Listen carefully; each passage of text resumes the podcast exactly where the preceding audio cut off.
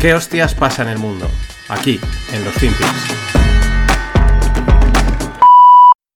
You've endorsed more than 330 candidates this election cycle. Uh, tonight, win or lose, the results for Republicans, um, how much of that will be because of Donald Trump?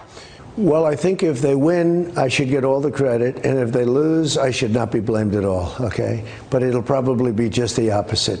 Uh, when they win, I think they're going to do very well. I'll probably be given very little credit, even though in many cases I told people to run and they ran and they turned out to be very good candidates. You know, they've turned out to be very good candidates, uh, but usually what would happen is uh, when they do well, I won't be given any credit, and if they do badly, they will blame everything on me. So I'm prepared for anything, but we'll defend ourselves. I think we had a lot to do with it. We had a lot to do with the, I think, success of what's going to happen, and many of these candidates where I was criticized are now turning out to be great candidates. Hola, no financieros. Vamos con otro FinPix y este es nuestro amigo Donald, Donaldo Trump. Hacía tiempo que no se pasaba por aquí. Y ya lo habéis oído, dice, si ganan, yo debería llevarme todo el crédito. Y si no ganan, pues eh, la culpa no es mía, ¿no? Lo dice con, mucha sorna, con mucha guasa, luego dice lo contrario, dice en realidad lo que va a pasar es, es lo opuesto, ¿no? Si ganan, se llevarán ellos el crédito y si pierden, me echarán a mí la culpa. Con esa, con esa guasa responde Donald Trump a una pregunta sobre el resultado de las, de las elecciones en, de los midterms que se han celebrado y que se les presentaban con buenas perspectivas a los republicanos. Pero eh, es eso, Donald Trump nunca defrauda en este tipo de, de, speeches, tengo uno guardado también, quizás lo ponga mañana, pero los que sí que han defraudado han sido los republicanos en el resultado de estas midterms. I think success of what's going to happen.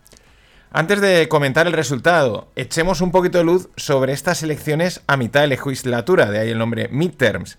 Siempre han estado, siempre han existido, pero la verdad es que yo creo que nunca se había hablado tanto de ellas, o apenas se había hablado de ellas, o se les había dado la importancia, y esto es debido a lo ajustado que están pues, repartidos tanto la Cámara de Representantes como el Senado americano, ¿no? Lo ajustado que ha estado la situación, porque yo la verdad no las había oído nunca. Bueno, en estas elecciones se elegía o se elige eh, la Cámara de Representantes y un tercio del Senado, además de 36 gobernadores estatales. ¿Qué sucede?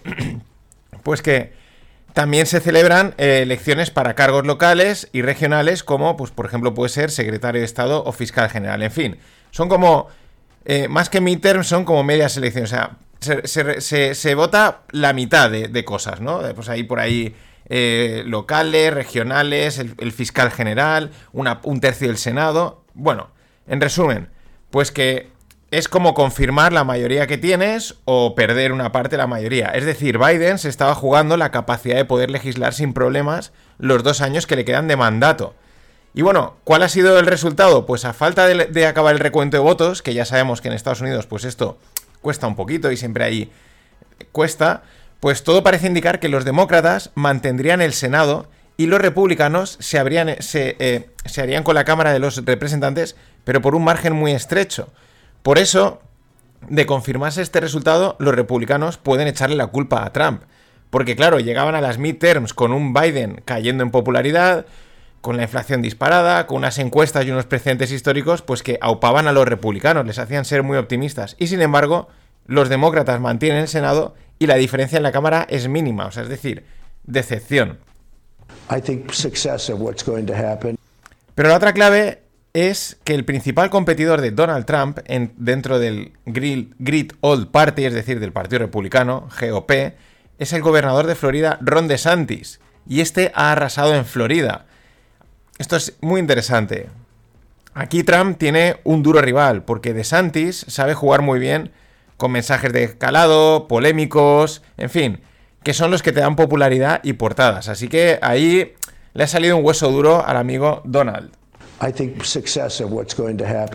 Y seguimos con Biden y nos metemos en energía, pues aprovechando, como ya comenté ayer, que se está celebrando el COP27 en Egipto.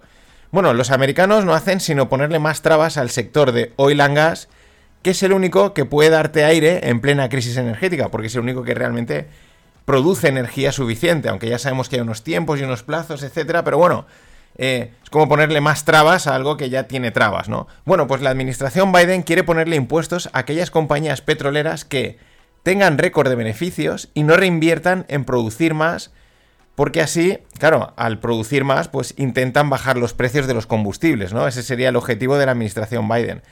Esto seguro que funciona, o sea, no tengo ninguna duda. En fin, esto va de meterse en terreno ajeno. Es un capitalismo muy curioso este que vivimos cada día que pasa. Y mientras, la nueva y salvadora economía verde, pues pinta ser más de lo mismo. Eh, porque Indonesia considera montar un cártel tipo OPEP para los metales de las baterías, ¿no? O sea, entonces es más de lo mismo, ¿no? Esto va a ser todo mejor, un futuro verde, súper guay, pero vamos a montar un cártel Mm, de control de, pues de producción y de precios o de intentar controlar el precio de los metales para las baterías. Por lo menos ya nos dejan entrever, ya nos dan la pista de cuáles son los elementos claves de este futuro verde. Los famosos, los metales de las, de las baterías o también los rare earths, ¿no? Los metales raros, las tierras raras que comentaba el otro día Cruella von der Leyen y que ponían el foco a China. Y vamos con el FRUNK o FRANK, F-R-U-N-K. Tenemos nuevo término inventado, ya hice un FinPix en el que saqué varios y cuando encuentro alguno como me parecen divertidos, pues aquí lo traigo.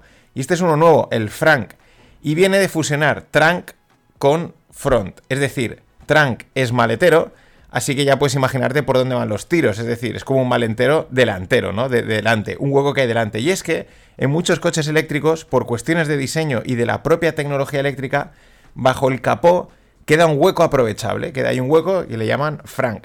Y aquí es donde empieza, pues eso, el Frank y el marketing, porque desde Ford sacan la imagen del Frank de un, de un Mustang cargado de hielo y gambas, y además se atreven a decir y a preguntarle al público, ¿no? Al que está viendo el anuncio, ¿no te gusta el marisco? Bueno, pues llénalo de, de alitas de pollo, en fin, mucha guasa en esto de...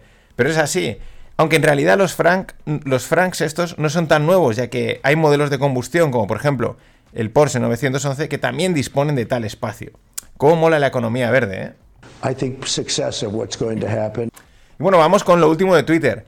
Elon retrasó hasta que pasaran estas midterms la puesta en marcha del polémico cheque azul por 8 dólares al mes. Así que ya está disponible para... Además ya lo podrás ver en algunas cuentas, sobre todo importantes, como Bloomberg y tal, llevan ahí ya un doble check. Se me estaba yendo la voz. También se ha confirmado que hasta la entrada de Musk había tráfico de cheques azules, eh, mercado negro. Por 15.000 dólares había empleados de Twitter que conseguían el check y pues aquellos que lo pagaban, ¿no? En fin, un mercado negro por, por tener esa validación que para gente de, pues de nombre era importante. el tema es que Elon siempre sabe algo más, por eso, aunque a primeras no sepamos por dónde van sus tiros, porque decimos, hostia, este ahora por dónde sale, eh, ya sabemos que no hay puntadas sin hilo, y este es otro ejemplo. De todas maneras, luego en la lupa voy a analizar su entrevista en la Baron Conference que dice cosas muy interesantes. Y mientras Jack Dorsey, el anterior CEO y el fundador de Twitter, alias también Jack Dorsey, el más hippie del lugar, es el tío, vamos, o sea, eh, mega hippie, sigue haciéndolo muy bien con Block, que es su empresa, es la, renombrada Square Block, que ahora es de pagos. Y la verdad es que, un ejemplo, los ingresos han crecido un 17% y el, y el beneficio bruto un 38% respecto al año pasado, en plena caída o tensión en las tecnológicas que cada vez están reportando cada vez menores ingresos, etcétera, pues la verdad es que es un auténtico éxito el de Jack. Y rematando con las tecnológicas, pues eh, ayer justo, una vez grabado el podcast, di con una lista de los despidos que han habido en las principales empresas tecnológicas. Primero, se confirman eh, Meta, Facebook va a despedir a 11.000 personas, un 13% de los empleados. Y solo este mes, el porcentaje de empleados despedidos es el siguiente. En Twitter, el 50%. Pero bueno, este no cuenta porque ya sabemos cómo va Facebook. Robinhood, la app de trading, 23%. Intel, un 20%. Snapchat, otro 20%. Coinbase, un 18%. Stripe, un 14%. Lyft, que es un Uber americano, 13%. Shopify, un 10%.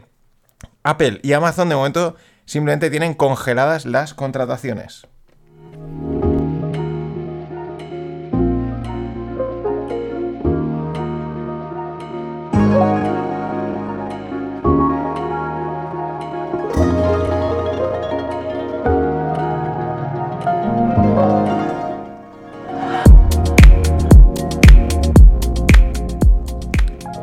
Vamos a hablar de la entrevista que tuvo Musk en la Baron Conference. Este es un encuentro anual que organiza el gestor de fondos muy conocido, Ron Baron. Y como inversor que es en Twitter, pues cogió y llevó a Elon para charlar, ¿no? Y durante la casi una hora que dura la entrevista, pues tocan todos los temas en los que está metido Musk, que son muchos, pero uno de ellos es Twitter. Como siempre, Elon ha dicho cosas muy interesantes que confirman las sospechas del futuro de Twitter, ¿no? De hacia dónde quiere él llevar a Twitter, aunque reconoce que, es, que no es fácil, que es un reto. Eh, empezando cuando Baron, eh, Ron Baron le pregunta, eh, le dice, oye, vamos a hablar de Twitter, pues Elon con mucha guasa le dice, what possibly could go wrong, ¿no? ¿Qué puede salir mal, ¿no? El mismo riéndose del, del jaleo que es Twitter. Pero bueno, vamos a ver los comentarios destacados. Con Twitter Blue, es decir, con los 8 dólares al mes, según Musk, no solo vas a recibir la verificación famosa, sino que además te va a permitir incrustar vídeo de larga duración, podcast, texto de largo formato, etc. Eh, también se va a remunerar a los creadores de contenido, repartiendo ingresos al estilo YouTube, ¿no? Con estas dos medidas, pues se confirma que pretende que Twitter sea más que una red social. Eh, además que sea pues un albergue de contenido en todos los formatos, ¿no? Una app de contenido, de, comentar, de debatir, etc. Los usuarios con check, con el check azul este, tendrán más visibilidad y prioridad. O mejor dicho, si no tienes el check, prácticamente no se te va a ver. Se te va a relegar en los comentarios, en los likes, en, en aparecer.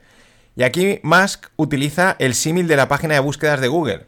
Dice que ahí eh, las páginas malas, las de estafas, etcétera, simplemente van al final, ¿no? Van a las últimas páginas que nadie visita. Es decir, no desaparecen, por lo mejor es imposible pelear contra ellas, pero simplemente van quien va a las últimas páginas. De hecho, eh, hace la siguiente broma. ¿Cuál es el mejor sitio para esconder un cadáver? Dice la segunda página de búsquedas de Google. Dice, ¿por qué? Dice, pues porque nadie va allí, nadie llega a ellas, ¿no? Y esta es un poco, el, de momento, la forma que tiene para intentar atajar este tema de los spams, los bots, las páginas falsas, etcétera. ¿Cuál es el precio a pagar? Que es que el que no tenga check no va, no va a aparecer, va a estar pues como ahí simplemente observando, pero no va a poder, pues si quiere participar o, que se le vea o que se le mencione. Eh, también afirma que no han modificado las políticas de moderación. Tiraron a la villaya esta, que era la encargada, pero que no las ha modificado y recomienda que no es buena idea mostrar una actitud de odio en Twitter, ¿no? También aquí un poco contradiciendo todo lo que se decía, Buah, aquí van a dejar que entre cualquiera, ¿qué tal? No, él mismo comenta que han tenido varios ataques de, pues de mensajes de odio y los han, los han capado y los han tapado, ¿no? Pero eso no quita que no se pueda abrir más la mano para un discurso más libre, ¿no? Reconoce que es un reto combatir el contenido malo, ya lo he dicho, cuentas falsas, spam, bots, etc. Claro, hace el número, dice, al introducir estos 8 dólares por cuenta, pues tener 100 bots te cuesta 800 dólares al mes, es decir, ya no es rentable, y por, ni rentable ni sencillo, ¿no? Esa es una medida, tiene su sentido. También cree que debe de, combatirlo por dos razones, porque si no al final los usuarios pierden interés en la red, se acaban largando, y los propios anunciantes dicen, yo no quiero pagar por estar en una red que está llena de, de mierda, por así decirlo. Entre líneas, Musk reconoce que Twitter es un reto. Lo dice ahí muy sutilmente, pero que es un verdadero reto.